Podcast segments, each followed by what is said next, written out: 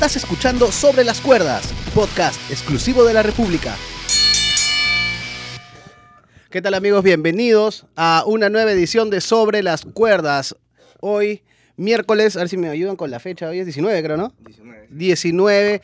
Eh, ya pasaron tres días del Día del Padre, pero no queríamos dejar pasar la ocasión de hablar sobre la paternidad en la lucha libre, tanto en lo que es legados familiares y también meterle un poco de lo que han sido storylines eh, históricos en la historia de WWE. Hoy día estoy con Justin Canales. ¿Cómo estás, Justin? Hola Julio, ¿qué tal? ¿Cómo estás? Eh, un saludo también para, los, para, todos los amantes de lucha libre que nos escuchan en este nuevo podcast de la República. Bueno, sí, este, hace poco fue el Día del Padre, una fecha emotiva para la mayoría de nosotros. Eh, en mi caso, mi padre no me, no, no me inculcó esa pasión para la lucha libre, sí para el fútbol, y- pero como a muchos. Pero bueno, en la lucha libre, cuando yo lo vi, este, me impactó desde el inicio y mi padre me decía, ¿qué haces viendo eso, no?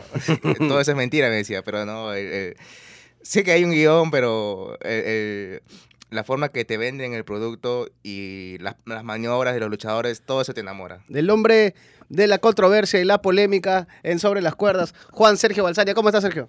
Hola Julio, hola Justin, encantado de estar con ustedes una vez más en este tema que, aunque extraño, nos puede ayudar a revivir momentos gloriosos, algunos momentos quizá un poco ridículos Gloriosos en, entre en la lucha. Sí, gloriosos en, en ese sarcasmo. Eh, que podría ser interesante y que cualquier conocedor de la lucha va a recordar y, y va a disfrutar. Y bueno, y Julio Estrada, quien, el- quien les habla. Eh, bueno, empecemos, empecemos por lo más, como tú dices, ¿no? Lo más glorioso, lo más, este, digamos que la parte positiva y ya después le entramos a la parte negativa, al raje, que es lo que más nos gusta, ¿no? Es- esto, esto del, del, del legado. Tenemos, por ejemplo, a Charlotte Flair eh, siguiendo los pasos fielmente a lo que su padre, uno de los mejores luchadores de la historia, Ric Flair, ha conseguido. Entonces, ¿qué, tan difícil es para un hijo, primero, intentar llenar las botas de su padre y segundo, llegar a superarlo? ¿Qué, qué- ¿Tú qué opinas, Sergio? ¿Has visto casos? ¿Crees que hay por ahí algún hijo que esté a punto de, de romper la brecha que ha creado su padre? Bueno, hay luchadores que se podría decir han roto la, la, la brecha que su padre ha, ha dejado, han, han superado esa valla. El caso de Randy Orton, por ejemplo, Ah, claro. ¿no? Randy Orton, que es tercera generación. Randy Orton, que es tercera generación, ¿no? O eh, el caso, por ejemplo, de Curtis Axel, Claro. ¿no? Que, que no, no pudo superar el gran legado que tuvo su papá. Entonces, de todo hay en la vida del señor, pero hay luchadores que están destinados a ensombrecer el, el legado de su padre. Justin, ¿tú tienes algún caso que, que te llame la atención? Eh, habría que hacer un recuento de los luchadores que han tenido más triunfos o han tenido más fama que sus padres, porque hay, así como hay, han habido hijos que han tenido más fama que sus padres o más triunfos, también hay la inversa, que sus padres han tenido más éxito que sus hijos. Y que, Eh. claro, que los hijos no, no han podido, por más que sean, sean- lo han intentado. Ajá, como es el caso de, de Cody Rose, su, su padre, el gran Justin Rose, que, que para descanse porque falleció, pues, ¿no? Eh, bueno, él intentó este, adquirir un nuevo personaje junto a su hermano, pero no le funcionó y ahora ya no está en WWE, sino que ahora está de empresario en, el- en la nueva marca que es AEW. Y debe ser difícil, ¿no? Para, eh, no sé, yo me imagino que tu padre es uno de los luchadores más reconocidos ah, en el mundo entero. Saber que, o sea, de repente sientes la, la responsabilidad de que no te queda de otra y de que lo intentas. Tú hablaste de Cody Rhodes, pero también este, quiero resaltar el tema de, de, de Goldust, porque Así es, hermano. te- te- teniendo, teniendo a un padre tan famoso, tan conocido, con un personaje tan marcado como el que era Dusty Rose, Dusty Rose que era el tipo, eh, el tipo trabajador, el hombre común de América, sale Goldust con un personaje totalmente irreverente, eh, totalmente fuera de lo que Dusty Rose había mostrado. Eh, ha sido también una manera de, de desmarcarse, ¿no? De decir, oye, está bien, yo estoy un Rhodes, pero yo quiero formar mi, mi- mi propia imagen, ¿no? Bueno, en el caso de Goldas era un, un personaje bastante controversial, muy parecido a lo que en su momento fue el Grandmaster Sexy.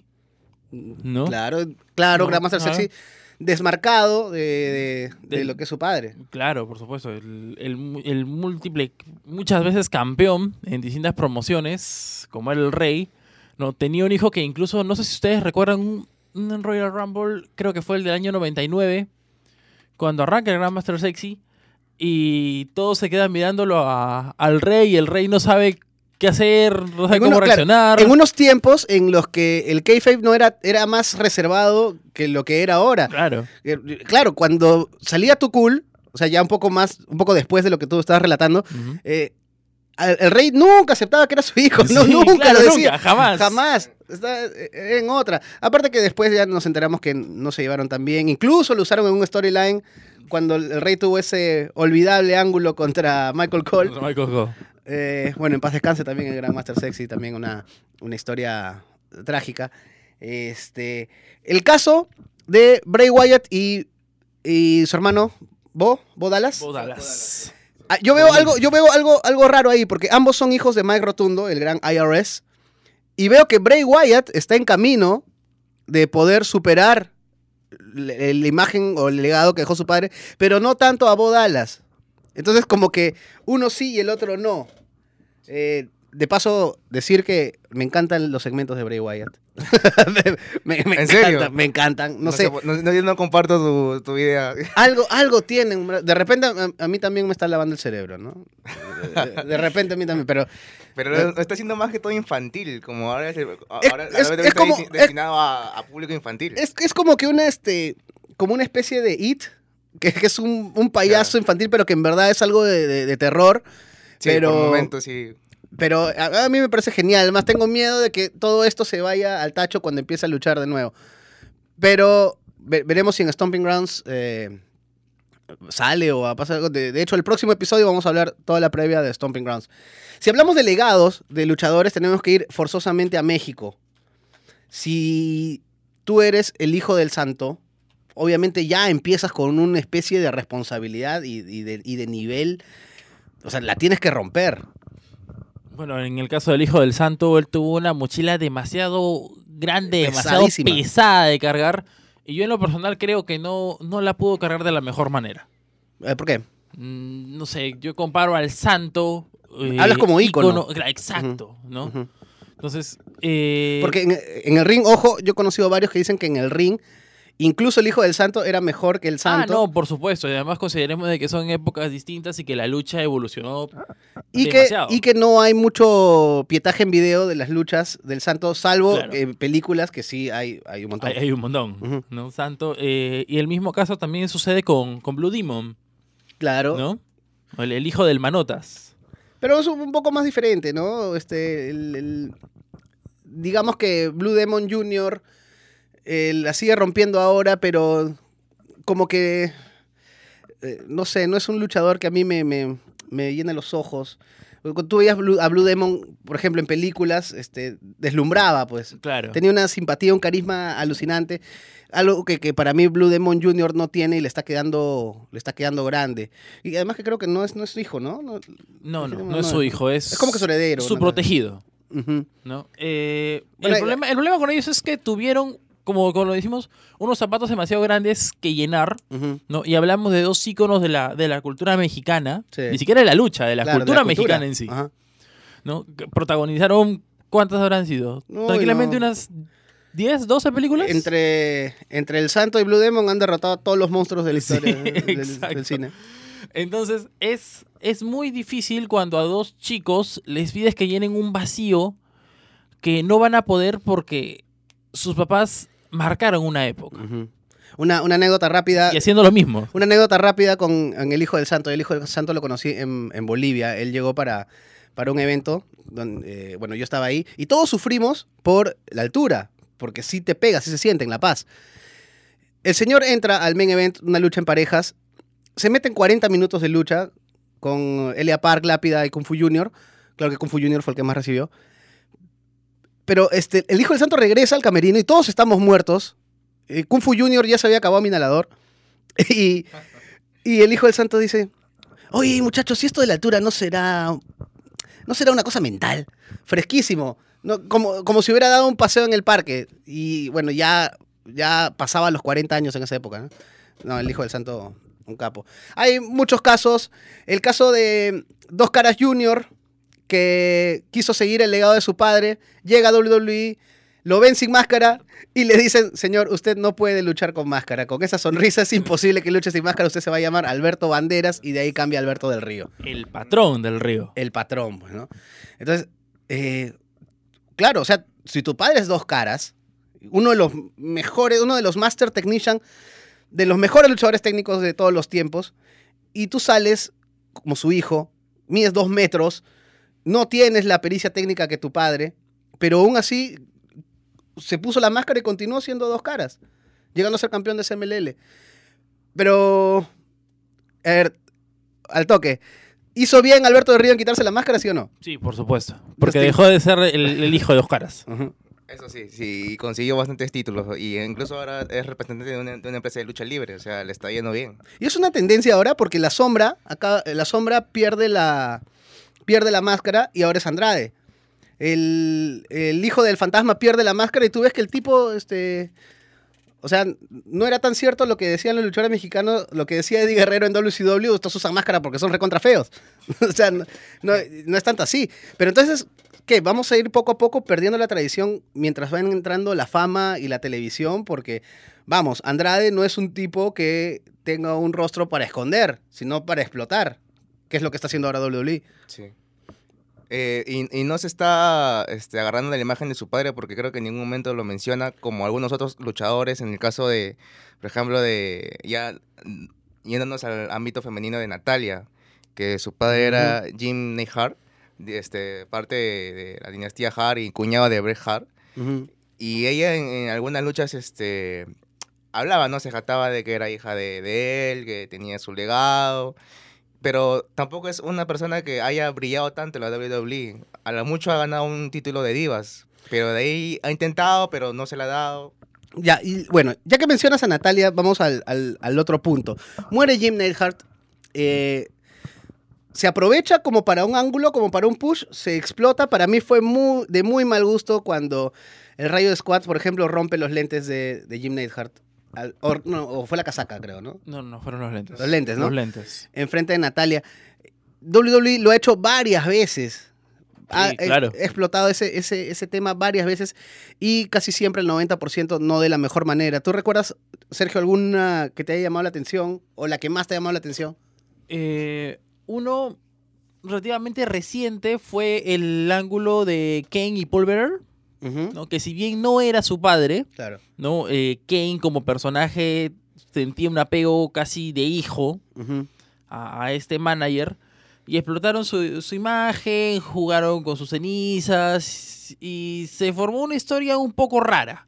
No, vamos, a, vamos a decir rara. Con Kane y con el, Under- con el Undertaker también. Recuerda que, que, que CM Punk en el ángulo con el Undertaker también llevaba la urna para todos lados. Sí, claro. Este, ya un transgresor, ya no, no tanto de, de- de mi gusto. ¿Tú, Justin, al- algún ángulo con que, utili- que han, han utilizado al- a los padres que te acuerdas así como para debatirlo ahora? Bueno, lo, lo que más se recuerda son en el año 2000, ¿no? Cuando estaba toda la familia McMahon este, involucrados ese- ese- en- claro, ese es un buen punto, ¿no? Vince Todo- McMahon, que es el papá no solamente de los, de los McMahon, sino también de toda la. WWE. Estaba también ligado a su esposa, que aparecía, ¿no? En, me acuerdo que en el año 2000, en el WrestleMania 16, me parece. Un McMahon en cada esquina. Sí, Ujú. un mamá en cada esquina. Esa lucha era... Terminó de la peor manera, creo. Porque el público, el, el público lanzó de todo al ring. En un evento de por sí deslucido. Porque McMahon traicionó a evento- la, a la Roca, que era su compañero. Fue un Vince. evento estelar que no... Yo me acuerdo Se mucho, más.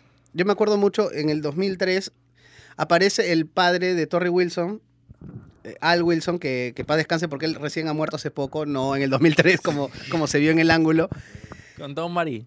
con Dawn Marie. Dawn Marie, eh, que era este, una vixen sexual, sensual y sexual también, tenía toda el, venía de DCW donde esta explotación era más, más este, como que más desenfadada y se dispone a conquistar al Wilson, pero solamente para estar más cerca de Torrey Wilson. Y al pobre hombre lo hacen, pues, casarse, lo casan en paños menores. mueren en la luna de miel, de, de- de- de tanto Sí. cariño. Eh, ¿qué te- ¿tú, tú recuerdas ese ángulo, Sergio? ¿Te pareció Sí, divertido? Claro. Eh, no divertido, pero iba acorde con la época. Claro, estamos ¿No? hablando de Ruthless Aggression, año 2003. Año 2003, ¿no? Una, una pequeña... Aún estaban en esa transición de la era Actitud con la Ruthless Aggression. ¿no? En la que todavía, si bien las luchas tenían un poco más de calidad, las historias desenfrenadas todavía se, se seguían escogiendo de a pocos para intentar incentivar a la gente. Claro. ¿no? Eh, pero el final en sí a mí me pareció de mal gusto, ¿no? Porque nunca hubo un desenlace, nunca hubo Bueno, hubo una lucha que duró un minuto y algo, un creo. minuto y algo. sí, exacto. Y, y nada más. Después de eso, nada más. Entonces, es muy difícil recordar ese tipo de cosas o recordar, por ejemplo, cuando... Creo que fue... A ver, corrígeme ahí porque eso no lo recuerdo. Cuando es Tori Wilson la que se casa con el hijo de Ric Flair. ¿Podría ser? Eh, mm, WCW, WCW, me estás claro. hablando, creo que sí. ¿No? O, O sea, Stacy fue el- Kibler. O Stacy Cleaver. Ya, ya, ya Ah. dudé ahí. Ahí, ahí sí es un poquito complicado. Pero tenemos, tenemos ese tipo de ángulos que se repiten mucho con las, con las en ese tiempo divas, ¿no? Se Claro, no, no luchaban tanto o, o estaban más como para la presentación eh, femenina, sensual, le, le ponían el, el toque de, de hasta de morbo. Uno de los momentos más recordados de este ángulo es en Armageddon 2003, cuando Torrey Wilson accede a, a las los requerimientos de Don Marie Sí. en un cuarto de hotel y... Bueno, pues eran, eran no otros sabe- tiempos. Y no, se sabe más. Y no se supo más. Porque la cámara se apaga. No se, no, no se supo más al respecto. Eh, Bueno, creo que ahora ya, creo, como ya hablamos mucho de, las, de los luchadores que no han tenido tanta fama, ahora creo que hay que hablar de los luchadores que han tenido más fama que sus padres. La Roca. Y- La Roca. ya sabía que eso Era- era, era ese, ese es el principal. Yo te, vi- te vi levantar la ceja y dije, "Ah, este va a hablar de la roca. Bueno, eh, la, la Roca es mi ídolo, así que lo digo públicamente. Otro que es Randy Orton. Randy Orton también, la roca. Bueno, la roca ha superado tanto a abuelo como a padre, así Sí, que... sí. eh, Es una media estrella de cine ahora. ujú. ¿Ustedes se acuerdan del ángulo, ah, regresando un poquito a lo anterior, del Big Show y el Big Boss Man? A ver, rapidito. Año 1999, es- el, el Big Show es campeón eh, en Survivor Series, pero como el, ángulo principal estaba entre Vince y Triple H, estaba por otro lado, el Big Boss Man se, se levanta como retador número uno. Eh, ah, no, pero esto pasó antes. Muere el papá del Big Show, obviamente Kayfabe, y en el, en el velorio, y los que no recuerdan ese momento lo pueden buscar en YouTube, o en el entierro, mejor dicho, aparece el Big Boss Man en un carro, con, ataca al Big Show y con una cadena amarra el ataúd al carro y se lo lleva el ataúd arrastrándolo por la calle. Y tú ves al Big Show persiguiendo el ataúd y subiéndose encima del ataúd y después terminando en el piso. Una cosa que, ob- obviamente estamos en la época, estamos en la actitud, pero también, o sea, ya, pues no. Había límites. mucho. O sea, el WWE se daba licencias con el Big Bossman. Acuérdense también del ángulo con Al Snow, donde le cocina a su perro. cocina a su perro. Y, y le hace comer los... No, ya. Bueno, el, el papá del Big Show, el, se supone de que era otro papá. No, porque en WCW el papá del Big Show era, Era el- el- el gigante el gigante. Es- la- la- las licencias que se daban en la lucha libre antes del internet era- eran geniales. El ángulo tal vez más controversial en WWE que tiene que ver a padres e hijos es, para mí, sin duda alguna, el de Eddie Guerrero y Rey Misterio por la custodia de Dominic. Dominic. Yo creo que si, si en esa época hubiera estado esa jaulita que se les dio por colgar hace poco, eh, arriba, hubieran colgado a Dominic sin ningún problema Sí, para, para traerlo. para, para bajarlo, ¿no? El para que lo baja se lo lleva. Eh, bueno, Eddie Guerrero era muy conocido por meter a su familia dentro de los ángulos. Su mamá sufrió, entre comillas, un ataque cardíaco. Vicky apareció en este ángulo, es Este donde se hizo conocida. Bueno, y, y Rey Misterio pues demostró que él también podía meter a su familia. Y hacer un ángulo raro, pero con buenas luchas. Eh, no sé, pues, o sea, ¿Tú crees que Dominic ahora se vuelva luchador? Porque ahora está apareciendo. Cuando estaba Rey Misterio peleando con Samoa Joe. Ese, ese- ese- ese es un buen comentario ¿por qué? porque Rey Misterio se ha encargado de decir varias veces que Dominic ya está entrenando. Sí. Pero no sabría decirte. De, repente, de repente, nuestro amigo Misterio está como que impulsando mucho a su hijo, algo que por lo menos no se le ha visto hasta ahora hacer nada. La hija de, la hija de Eddie Guerrero por lo menos no, no ha tenido éxito. Veremos pues si el hijo de, de Rey Misterio... La hija de Eddie Guerrero, la última vez que apareció, estuvo en AAA y después en Lucha Underground, si la memoria no me falla. Sí, claro, pero Y ella ahí- estaba y ahí en la planta de sí. WWE, se casó con Eden English y de ahí, bueno, no, So, so no Guerrero. mucho. Bueno, se nos ha acabado el tiempo así, ha pasado volando siempre, se, se nos pasa volando siempre, hay temas que se nos quedan y ángulos. Eh, ustedes tienen esa mágica herramienta que se llama YouTube para ver todos estos ángulos que, que nos regaló WWE y revisar estas luchas de estos jóvenes luchadores que quieren superar el legado de sus padres. Un feliz día del padre para todos los que son padres, para todos los que tienen vivos a sus progenitores. Eh, gracias, Sergio. Una pequeña antes de irnos. ¿Alguno de ustedes recuerda la búsqueda del hijo de Vince McMahon? Ah, por supuesto. ¡Ah! ¡Todos se olvidaron! Creo que cua- un día vamos a hablar solamente de Vince McMahon y sus mejores y peores ángulos, ¿no? Gracias, Justin. Eso daba para largo. Gracias, nos vemos. Nos vemos. Acabas de escuchar Sobre las Cuerdas, podcast exclusivo de la República.